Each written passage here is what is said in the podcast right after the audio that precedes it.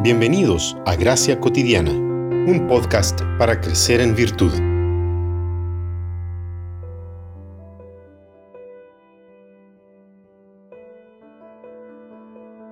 Por eso era preciso que en todo se asemejara a sus hermanos, para ser un sumo sacerdote fiel y misericordioso al servicio de Dios, a fin de expiar los pecados del pueblo.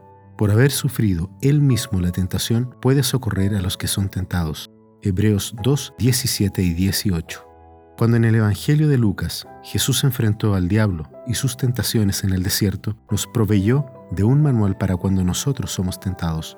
Tener fe, Satanás quería que Cristo abandonara la confianza que Dios le había dado al subir de las aguas.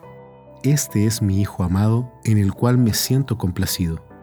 Satanás busca colocar en duda las palabras de Dios de la misma manera que lo hizo con Adán y Eva en el jardín del Edén.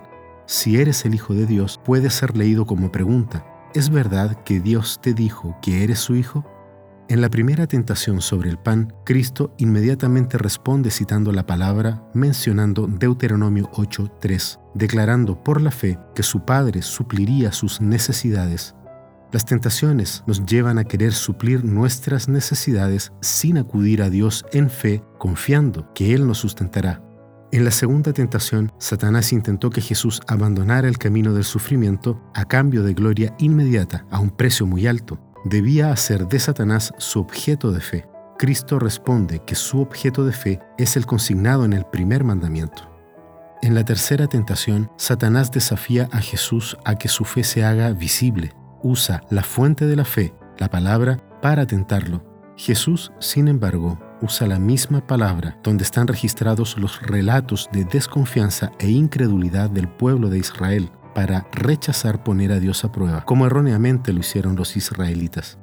Cuando nos apartamos de la vida de fe, buscamos poner a Dios a prueba y, por regla general, nos entregamos a la oferta de solución más rápida. Y una vez que estamos en el fondo del pecado, acabamos por desconocer o al menos dudar de que somos hijos de Dios.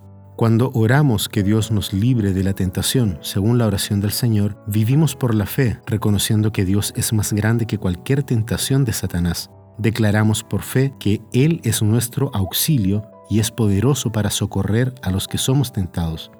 Vigilemos y oremos para no entrar en tentación. Que la oración y la lectura de su palabra sean nuestros hábitos cotidianos.